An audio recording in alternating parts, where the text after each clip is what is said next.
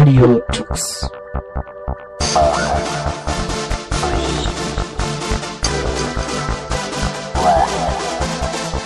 The German Linux Radio, the German Linux Radio.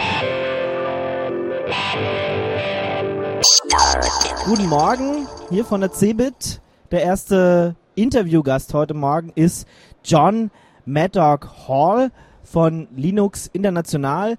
Und ähm, ja, das wird auf jeden Fall ein englisches Interview, aber ihr könnt hier zuhören und natürlich auch im Chat. Wenn irgendwelche Fragen sind, vielleicht äh, schaffen wir die hier auch einzubinden. Auf jeden Fall, we will switch to English now. Good morning here from the CeBIT 2011. And um, yeah, with me now is John Maddock Hall from Linux International.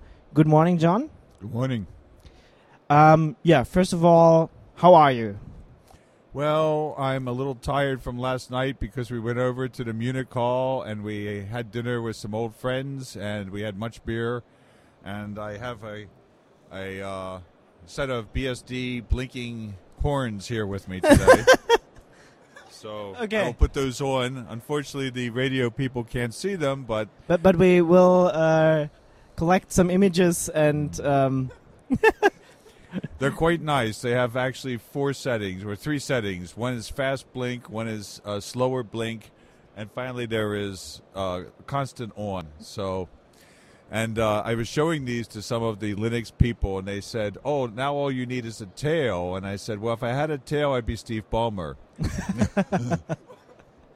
but but why uh, the Linux people haven't such cool things? I mean, we Well- need a blinking chooks or uh, I don't know. Well, we, we, we, we do have cool things. I mean, we do have Tux, and there's even Tux Droid, the little Tux doll that can walk, wander around, and you can program and things like that. I, I think that we have quite a few cool things uh, with Linux, and um, and that actually you know kind of brings about a, a, a question because it you know BSD obviously was there before Linux. And there was a time where the BSD people came to me when I was working at Digital. They said, Why don't you pay as much attention to BSD as you do to Linux? Why don't you give us as much equipment and everything? And I said, Well, you know, show me three BSD magazines and show me uh, five BSD user groups around the world and show me more than one uh, distribution of BSD, you know, for any one free BSD. I said, you know, if you can show me that, then I'll give you as much equipment and everything as Linux. And they couldn't. You know, quite frankly, they, they, what they kept saying is our kernel is better than Linux. You know, technically we're better than Linux.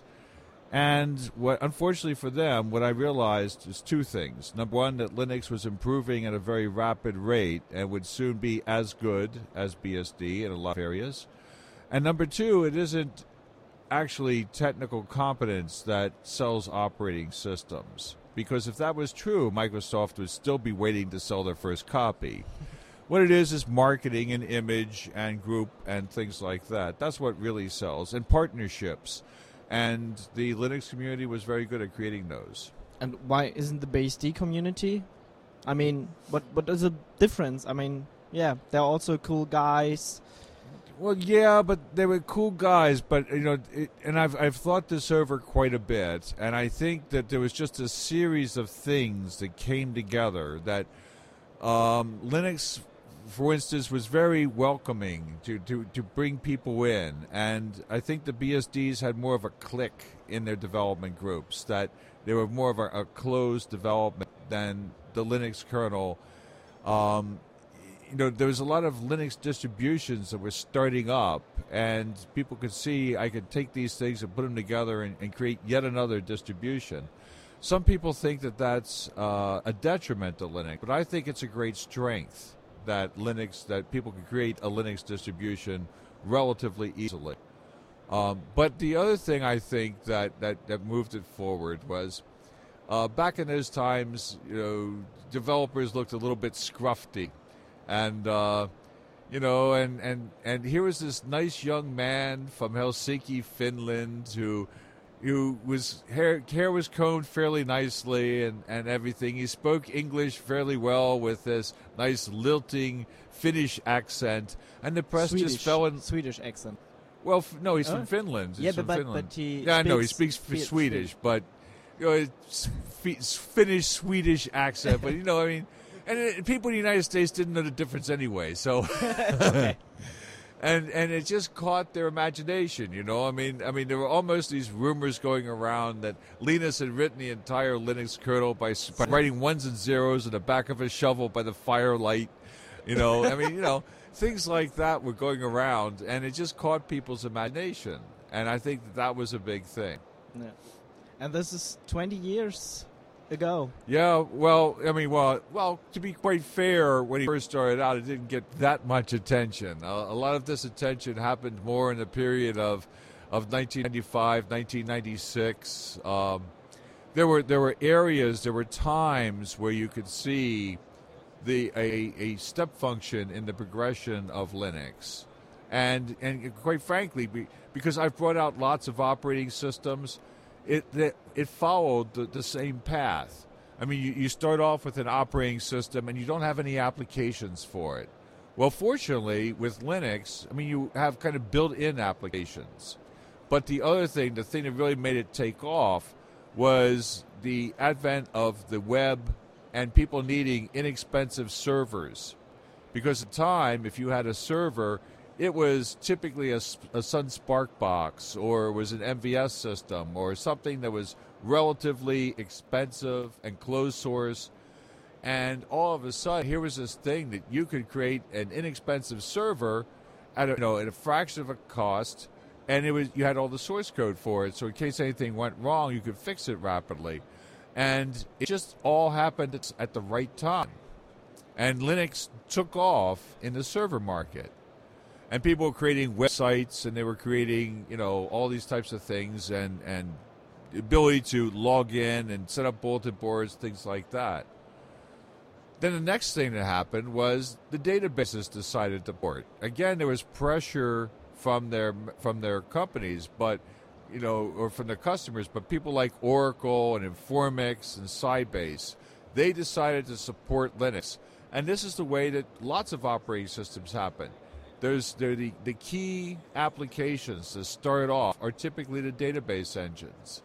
And they port, and that makes the operating system legitimate.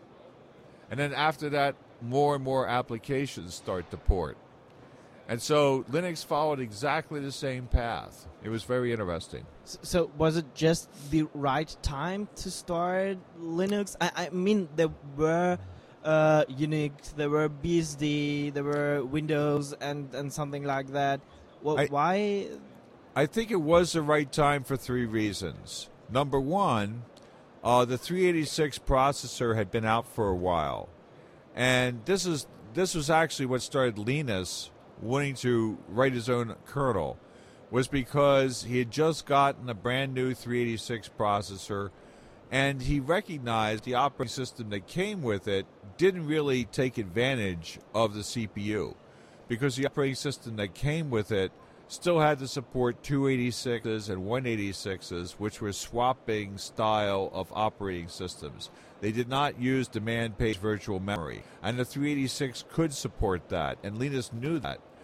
He also knew that Unix systems could take advantage of that, but there was no Unix systems out there that he could afford and that he could play with. So that's why he decided to write his own. Now, that would have been one thing, but the other things that allowed Linux to take off rapidly was the fact that internet was now cheap enough that it was starting to go into people's homes. It wasn't just at the university, it wasn't just at a company, it was coming into people's homes. And so people in their spare time could sit at home with this 386 processor or 486 processor and actually work on a significant kernel that would do significant work. Um, so the, the dropping in price, the fact that 386s have been out long enough that some people would say, "Well, I, I've I've got a 486. That that's my main machine. I'll take this old 386 and I'll put Linux in it." Right? And then the third thing was just the availability of the technical information to allow people to know how a kernel worked, how it was written. There was enough different examples around, including the BSDs, that people could see how things worked and start to go in and apply that to this kernel called Linux. But why then Windows, uh, when it came along, started uh, to rush over and yeah, is now the main uh, operating system on these uh, machines, on the desktops and laptops at Well- home. Well, you have to remember, Windows has been out for a long time, okay? I mean, Windows 3.1 was the first implementation of Windows that was actually popular, and it's been out for a long time. Plus, the fact they had an, an industry behind it. Now, this is one of the things that I think I've lent to Linux, is that when I got involved with Linux, you know, there was about 124,000 people using Linux, a, guess, an estimate. And a lot of those people were working on the kernel, trying to make it better, but they were mostly it was it was looked at as a technical thing or a hobbyist thing or maybe a little bit of a research thing. But people weren't looking at it as a commercial thing, something that business could use. And I came along and I took a look at it and says, no, no, no. No. I see this as something that has great commercial value for business and and that was because I've been in the commercial operating system space for a long time, and I knew how frustrating it was for customers to sit there and wait for a patch that would allow them to do their work, and there was nothing they could do other than encourage their supplier to create that patch. And I also knew the frustration of being a vendor that you want to deliver this stuff. You, I- you know, you, you want to make your customers happy, but there's tens of thousands and hundreds of thousands of them that all want something different, and you've got a limited number of engineers and a limited capability to do what you have to do. So I was a product manager of Digital Unix for a long time. And one time I said, okay, we're going to do this release right. We're going to get all the product requirements put together. You know, we're going to prioritize them from most important to least important based on a whole series of things. Yes, there's some new hardware we have to support. Yes, there's some new standards we have to work on. Yes, all this stuff. You know, so we, we, we created a list of 600 product requirements with a definition of each one and we prioritized them. And then I handed them to my engineering staff, and we had 500 engineers working on digital Unix. Not all of them directly on digital Unix, but some on compilers, some on hardware device drivers, things like that. And I said, How many of these can you do? You've got a year to do these. How many of these can you do? And they came back and they said, We can do the top 100, and maybe another two or three down below. I said, but what about the other 500 product requirements? And they kind of giggled and they said, we'll do that in the next release. Well, if you believe that, I have a bridge to sell you in New York City because in the next release, there was going to be other product requirements. There's going to be more hardware to support. There was going to be some large customer to come along and say, oh, yeah, you do this for me and I'll buy a million systems, which they never did. So the, the, the requirement that you put in as a customer went further down the list instead of going further up the list. And so you may never see the My- my requirement that you had. Yes, the feature you wanted. And so that's taking the control of your software out of your hands and putting it into the hands of some company. So Richard Stallman talks about freedom. You know, freedom, freedom, freedom, freedom to see the code, stuff like that. I talk about slavery. Okay? So if you're using closed source proprietary code, you're a software slave because there's a manufacturer out there that's telling you what to do, where to go, where to put it on the system, you know, when to upgrade, stuff like that. And you've lost control. You're not in control of your software anymore. Okay? And particularly if you've got software that's only produced by one vendor and you know they're they're the ones to say what happened to it. Yeah, and if uh, the company is um, yeah not an- there anymore, you lost your ability to use the uh, hardware or the software. Oh yeah.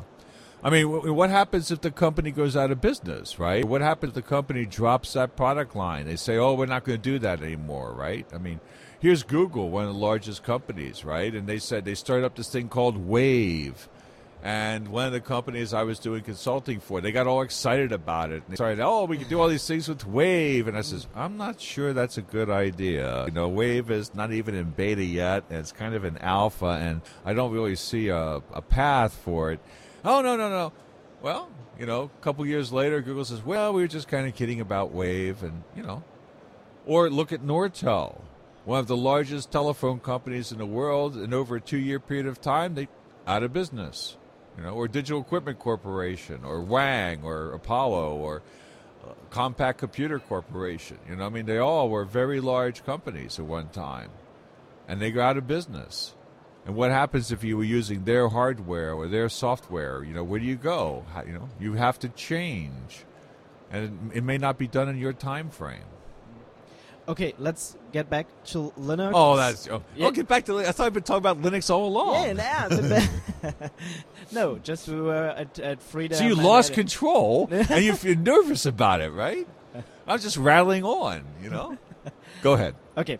After um, yeah, Linux started and and yeah, come along. Um, yeah, well, what happened then? I mean, okay, there were some people using it, but but now it's a multi-million, billion-dollar business. Yeah. And nice thing about it is is because Linux is so freely available that people can start up a business without having to ask anybody's permission. Um, you know, so if you have proprietary closed source software, the people that make that software are by the definition the experts of it.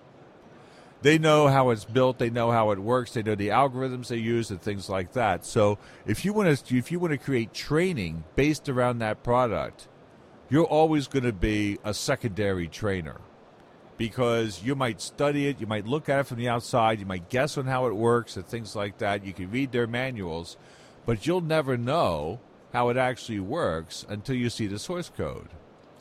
But with Linux, you can see the source code. And if you study it, you could be just as good at training as the person who wrote it. In fact, you might be a better trainer than the person who wrote it because maybe they're not a good trainer at all. They're a great programmer, Yeah. they're a good coder, but you know, they don't they couldn't they couldn't teach somebody if their life depended on it. So you can form a business around teaching that software. You know, you can help people integrate it better. You can help people make their business better. And that's the great thing about free software. It's not limiting somebody. You have control. Yeah, but but yeah, now Linux is on at least everybody's life. I mean, you, you have a smartphone, you have a, a router at home where mainly Linux is used, and something like that. It's it's it's a big history and mm-hmm. a success story. Mm-hmm. Well, and people keep pointing out, you know, what about the desktop? They say, well, what about the desktop? You know, we, we live in a kind of a, a strange environment, you know, you know, Germany, United States, where there's lots of people who have computers, but the latest count says there's about 1.25 billion desktop computers, but there's 6.3 billion people on the face of the planet, which means that about 5 billion people have not selected their desktop yet. Okay, but but that was also uh, ten years ago. We we thought about that. Yes, but the, see, the thing is, the price of the hardware keeps dropping. Okay, now a lot of these people make very, very small amount of money, and it's very difficult for them to afford to buy any type of computing equipment. I mean, that's a lot of why they don't have it. But as the price of the hardware keeps dropping, and not only that, but the the price of the hardware keeps dropping, the power of the hardware keeps going up. And so what you have is when people do upgrade their computers, the upgraded computer or, or the one that they've replaced is a perfectly viable system for somebody. It may not be the world's fastest gaming machine, but it's something that could actually run somebody's business. And, you know, so the people now have a piece of hardware. The thing is that the license of the software that comes with that says you can't transfer that software to somebody else legally. Okay? So now they have to say, well, I either rebuy the software, which costs a lot of money, or I pirate the software, which is illegal, and I might actually get in trouble sometime, or I use free software. And when they start looking at the power of all this free software that's out there, and they find out that they could basically build enough software to create a business and not have to pay anybody thousands of dollars for that software, this allows them, this empowers them to start this little business. And this is why a lot of these countries in emerging nations are starting to look at Linux. That, plus the fact that their governments are realizing that if all they ever do is buy packaged software from outside of their country, then they don't develop the expertise inside of their country Right. To lo- develop that software. They lost the know-how, or they didn't build it up. Right. And I've actually been to some of these countries where they teach computer science in the university. I talk to the graduates who are about to graduate and say, What are your plans? What are your plans for the future? And they go, Oh, I'm going to move to England, or I'm going to move to Spain, or I'm going to move to the United States. I go, Why? Well, if I stay here, I can't get a decent job. You know, I get a job installing software, I get a job doing that, but I can't get a job programming. And this is this is wrong. I mean, a person should be able to stay in their own country and get a good job, and they should be able to do what they want to do. And if that is writing, you know, complex software because it's a challenge and they like doing that, they should be able to do that. So this is another reason why I like free software because it enables countries to build their own IT infrastructure inside of the country. And how will we get there? Well, we are getting there. We're getting there because these these countries, these emerging countries, are saying, "Hey, you know, we're going to start using free software." Not only because to, to say to keep money from flowing out of our country in a balance of payments problem, but also because you know we, we're developing this this ability to sustain ourselves.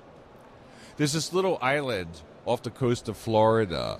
You may have heard of it. It's called Cuba. Yeah. Okay. And for 40 years, the United States has had an embargo against Cuba. Now, technically speaking, they can't use Windows. Fidel Castro can't call up Bill Gates and say, Hey, Bill, I have a little problem with my operating system. If you fix it for me, I'll send you a box of cigars. Right? Well, I mean, even if Bill wanted to help Fidel, he can't because he's a loyal U.S. citizen and there's an embargo against us selling technical things to him. In fact, if you go to Red Hat's website pages, and if you go to Novell's website pages, you'll see that they can't ship their versions of Linux to Cuba because our State Department says that's illegal. So, you know, here's Cuba. Where do they get their computers from? Well, of course, they pirate their computers. They get them from other places, Yeah, like and they Me- use Me-. Mexico or something like that. Yeah. But but at the same time, it, it's more difficult because they can't legally talk to Microsoft to get the type of support that they need, right? So they're in the process of switching to free software because free software they can fix it. They can get the, the technical help they need to run their country. And I think this is the type of thing that people have to think about. You know, if, if you're if you're thinking about your country and the sovereignty of your country, you know, now if you're a very small country like Monaco, it's difficult for you to to be able to do everything. So you you have to depend on other countries. But a country the size of Germany or the country the size of Cuba, you know, you should be able to do as much as you can to sustain yourself. Yeah, it's.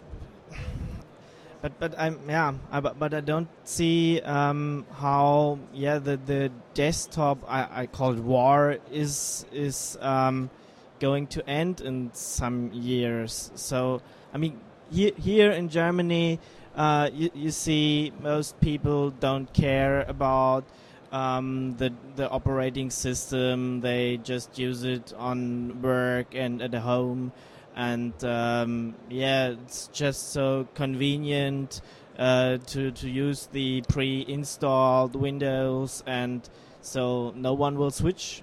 Well, as I said, Germany and the United States are Lost. outside. Yeah, They are lost. Well, I don't say lost. I don't say lost completely uh, because I also believe that there's other factors that are happening. Okay, so many years ago, when I, um, when I when I was when when packaged software first started coming out, I bought a piece of packaged software from a little company that was close to my house. I paid a thousand U.S. dollars for that, and I found a bug. And I called up the company. I says, "Hey, you know, I bought your software. I got a bug." I actually got the president of the company on the telephone line. And I told him what the problem was. He says, "Yeah, yeah, I know what that is." And he would say that because he was also the chief programmer, right? And he says, "You know, I, I think we can fix that today, and we can get it out." And he could say that because he was the head of QA. And he says, "If we get it out today, you can have it tomorrow." And he could say that because he was the head of shipping. And sure enough, the next day I got these two eight inch floppy disks in the mail and everything was fine. But today, if I call up the little company, they've gotten a little bit bigger. They now have 150 engineers instead of 100. But today, if I call them, I don't get the president on the line or even the chief programmer or anything. You know, what I get is Muzak, right? And What? well, pr- I get a message that says, "Please press button Ah, number one okay. for sales, Yeah, button yeah, number yeah. two for support," and I get Muzak, and then after a while I get disconnected. And the problem is, they now have 4.5 million customers, and they can't treat each customer the way they treated me. Now, true, they're selling their software for thirty-four dollars and ninety-five cents instead of thousand dollars, but if I have a problem with it, I can't get the fix that I need. Yeah. and and this is this problem's only going to get worse because what's happening is more and more people are using software and these people are trained less and less in how to use it. They need more and more support and there's more and more diversity of the people no longer are the, are the people that are using software speaking one of the five major languages of the world they're speaking a whole range of diverse languages, and they have diverse business needs that can't be met by a single company with a single staff of engineers. But with free software, you can make the business choice of changing the software to meet your specific needs. You have a business choice of leaving it alone and using it as it came, just the same as if you bought closed source proprietary software. Or you have the business choice of changing it. But that's your choice and not somebody else's. Okay, so um, you're here now in Germany. We are on the CeBIT, and um, yeah, well, what did you see here around? Was there anything interesting, people or uh, stuff, or um, yeah? Well, actually, uh, being a child of computers, I, I I haven't had much time to just wander around. But what I did before I came to CeBIT was I went to their site and I did a query for Linux and open source, and I got about three pages of vendors and pro- uh, three pages of vendors, just vendors, that all had the word Linux in it. And then I got an, uh, something like there was something like 600 vendors who had open source in their description, and uh, that's very very satisfying for me because uh, about 13 years ago, I started coming to CeBIT for the first time, there were no penguins around at all. Okay, in fact, there was only one company that I could find. No, two companies. SAP was using Linux, and then there was this company from Israel called Magic Software, and they were using Linux also. But those were the only two that I could find. And we we had a small booth where we were giving away copies of Red Hat and SUSE and uh, and Caldera software. And then the next year we had a few more booths and a few more booths, and it kept uh, the the Linux area kept increasing. Yeah. So and and now it's um yeah it's um the whole hall two here is um dedicated to linux or at least the hearth hall and yeah Well, it's not only that, but the, the thing is that a lot of these vendors are using Linux, but they're not necessarily going to be in the Linux area. They, they have their own booth, and they have uh, they're treating Linux as another operating system, and that's good news. That for them, it's another platform. They're going to support it because their customers are asking for it. That's good news. What do you think? Where will Linux be in the next, let's say, 20 years? Oh, 20 years, definitely world domination. Okay. I mean, when, when Linus first started talking, he would go up there, he'd give this one, he only had one slide to his talk, and it was a graph that started off at zero and showed world domination. Okay. Okay, And now, he- now we're in the middle. Yeah, we're, we're about in the middle right now. And he would always show this slide. He says, you know, straight line from zero to world domination. And then at the end of his talk, he says, by the way, I want you to know that that straight line is plotted on a logarithmic graph, which meant, of course, that even though a straight line, it was actually exponential growth. And I think we're actually very, very good on that. You know, um, another thing which I think I brought to the Linux community is a sense of patience. You know, because I've been through a lot of operating system releases, and I know that they don't happen overnight. There's an inertia that has to happen. And just like any other form of inertia, you keep pushing, a constant push, and it goes faster and faster and faster. But it's not going to start up instantaneously. There's an inertia to the world.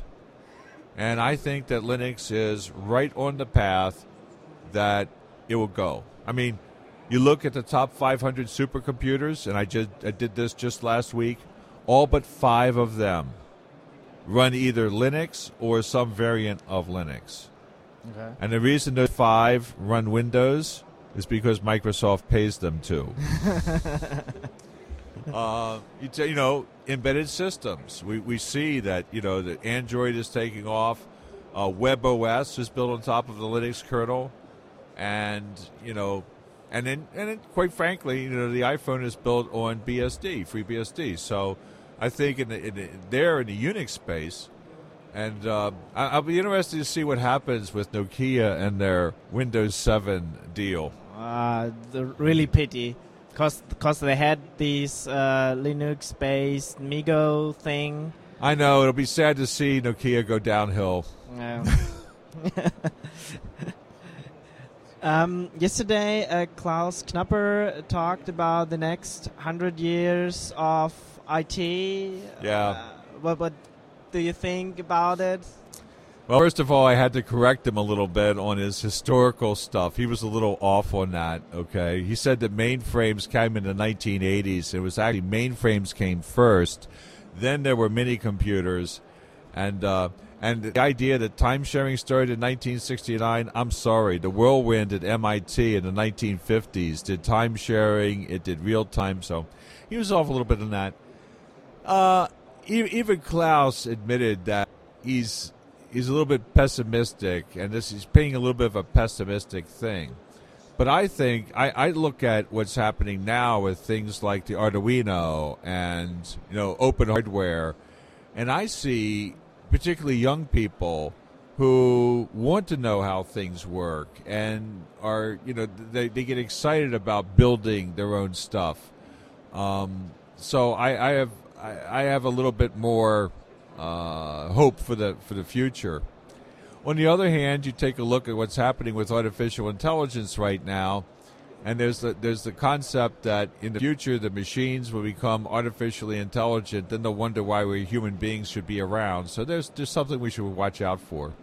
Uh, yeah, and we should also watch out that uh, the machines don't, um, yeah, that, that we just depend on them and can't do anything alone. Well, I, I mean, there are these uh, uh, scenarios where uh, I don't know the the machines take over the world and something like that, but. Um, Well, many years ago, I was teaching in college, and I was trying to teach binary arithmetic to my students. And after I was having a hard time doing that, I couldn't understand why. And then all of a sudden, I realized that my students couldn't do any type of arithmetic in any type of base, even base 10. And that was because they had learned to add and multiply by using this thing called Chisanbop, where you used your fingers to, to, to do addition. And if they were carrying something, they couldn't add two and five and get seven, right? They couldn't do that. So I had to go back and actually show them what they were doing. That five plus seven is not just the number 12, that's really a group of 10 with two left over, okay? And once they understood that, they go, "Oh my God, it's all the same thing." I says, "Yes, it's right. You know, it's just a different, it's just a different base that you're dealing with." And we were dancing this conga line around the around the room. You know, it's all the same thing. Uh, it's all the same thing. Uh. And wouldn't you know it, that's the time the dean of instruction poked his head in the room, and I kind of waved at him, and he kind of gave this face like, "There's this crazy guy again," you know. But they, they learned how to do binary arithmetic. Now, why is this important? Because today, in a lot of universities, there's a lot of professors who say you don't need to know machine language, you don't need to know assembly language. And I think that's wrong because the students need to understand how the computer actually works. They need to understand that if you keep your data in cache, that it's going to run a lot faster. I had a friend of mine do a study of taking two very large matrices and multiplying them together. And he wrote the code like your person would write the code if they'd taken Algebra 1. And it went at a certain speed. And then he inverted the second matrix, did the multiplication, and inverted the answer. He got the same result, but because he inverted the second matrix, all of the data tended to stay in cache. And the multiplication went 40 times faster. So in my career, I tend to do what I call real programming. Okay? If it if, if it doesn't take at least a week to find the answer, I'm not interested in it. Okay? If it doesn't take at least a terabyte or a petabyte these days a petabyte of data, I'm not interested in it. It's just not interesting for me. Okay? And for these types of things, when you get it to go 40 times faster, that's important. Um, I had this professor. He was he was down in in Auckland, New Zealand, and this is many years ago. And he was trying to get one iteration of his problem done. Now it took an entire week on his SPARCstation to get this done. And at that time, Auckland kept going through brownouts on the average of once every three days. He'd been trying to get one iteration of his problem done for an entire year. You know, and after he got one iteration done, he would take the answer of that, stick it back in, and, and run it again. He hadn't got it even one year. So we gave him an alpha system, and that shortens the time frame considerably, so he could get an iteration out between uh, brownouts. But before we left, I did say to him two things. I said, number one, you need an uninterruptible power supply on your system. Now that wouldn't help him if the brownout was very long. But I says the second thing is, haven't you ever heard of checkpoint restart? He goes, checkpoint restart. What's that? I said, you know. So after I explained it to him, he just kind of was rubbing his head because I mean, if he had implemented checkpoint restart in his program, he could easily have got his iterations out, but he didn't know, and this is a problem. You know, people need to understand how the computer works. It isn't good enough just to teach them Java. Okay. Okay. Um, then just um, let's imagine where will IT or computer be in, uh, let's say, the next century? What do you think? I no. I, number one, I'm a terrible predictor of the future. Okay, and and, and and and quite frankly, when I started in 1969, if you told me that we're carrying around these really powerful computer systems that could store uh, could address 128 bytes of data for every square millimeter on the surface of the earth they didn't need to be water cooled they didn't have to have 220 voltage you know. If you told me to have that i would have called you crazy you know just like my grandmother would have called you crazy if you said that people could be flying through the air. Okay, so you know it's it's it's it's very hard to predict the future. You can you can look at some of the great stuff that's happening in research right now with with nanotechnology, with uh, with light and light switching and things like that. You can take a look at that. You can take a look with the nanotechnology that we could actually go back and actually have a real analog computer that could actually work, and you wouldn't have to keep tuning all the time. Um, so, so these types of things are very exciting, and it's, it's very difficult to say where you know things are going to be. It's also a little bit unnerving that a lot of these things are going to require programming skills where we, we still have problems writing the world, you know, writing a little piece of code that says "Hello World," and and yet to to really get the power of these new technologies, we're going to be able to have to conquer parallel programming and race conditions and things, and we're still struggling with that. Okay, then back to you live. What are the next steps? What uh, will you do? I mean, what events will you attend to? And um, yeah, something Well, like that.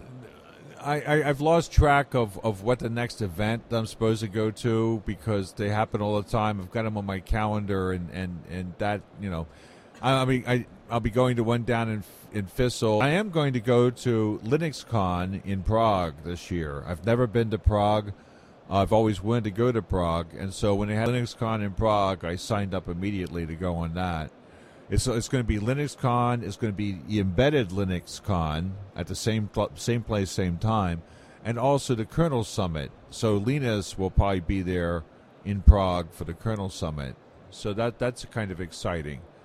Um, what what what is my future? I'm, I'm working on Project Cauã, which is a project in South America to create jobs, to create environmentally friendly computers, and I hope that some of that technology will be applicable to other places.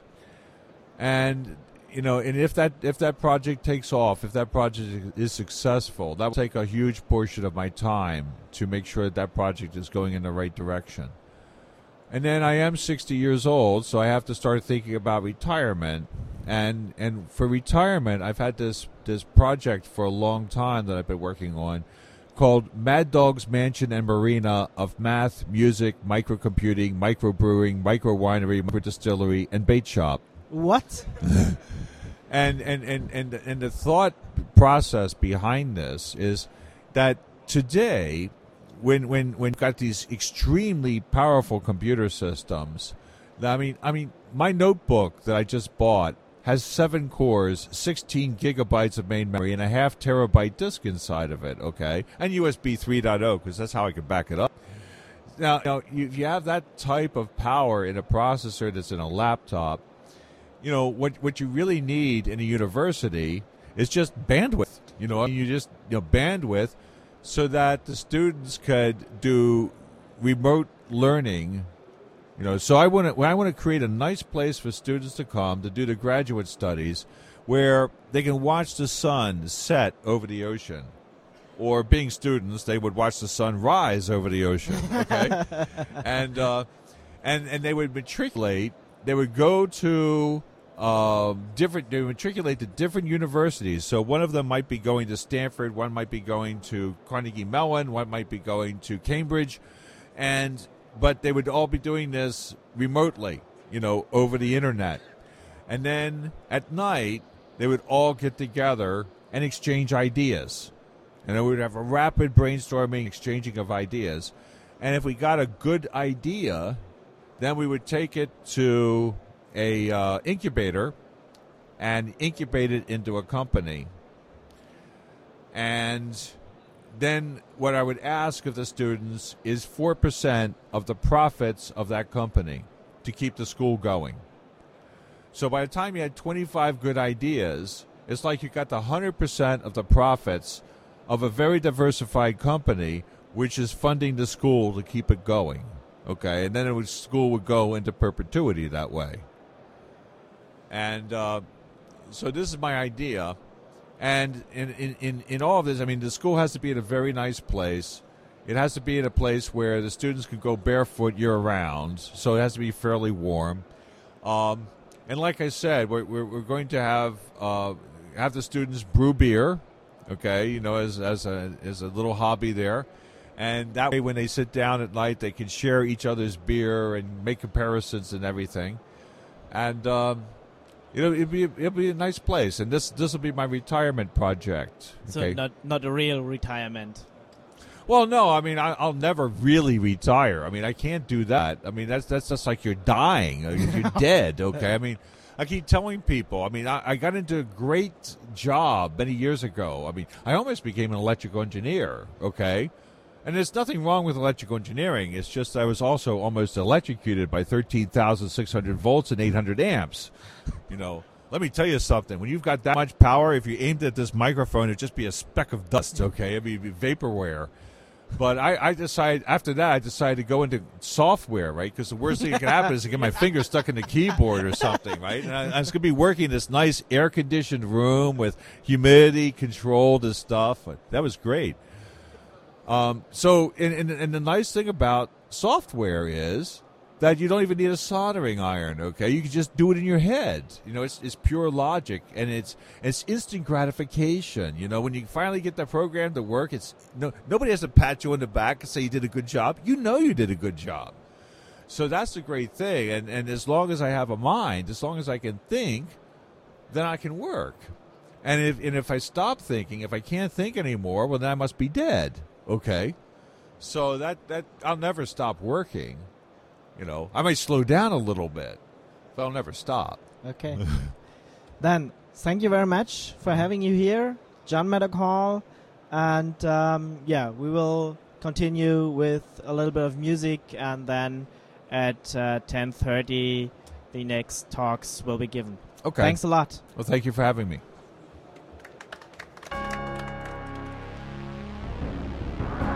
Das war eine Sendung von Radio Tux, herausgegeben im Jahr 2011 unter Creative Commons bei Non-Commercial Sharealike.de.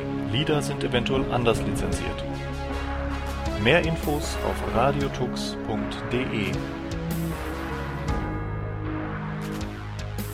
Unterstützt von Open Coffee B Linux und Tarent. Fairtrade Software